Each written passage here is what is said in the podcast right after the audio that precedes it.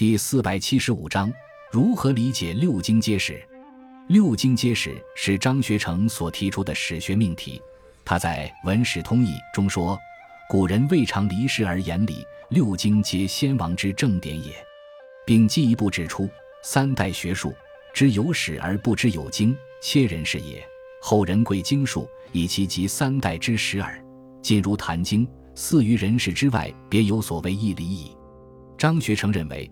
六经都是先王的正典，记述古代的典章制度，具有史籍的性质。也正因为这一点，六经才为后人所重视。六经皆史观点的起因是张学成意欲令学术切合于当时人士的经世致用的思想。这个命题的提出，不仅将史学的产生上溯到六经之前，而且扩大了古史的范围，对先秦史学的研究产生了积极的影响。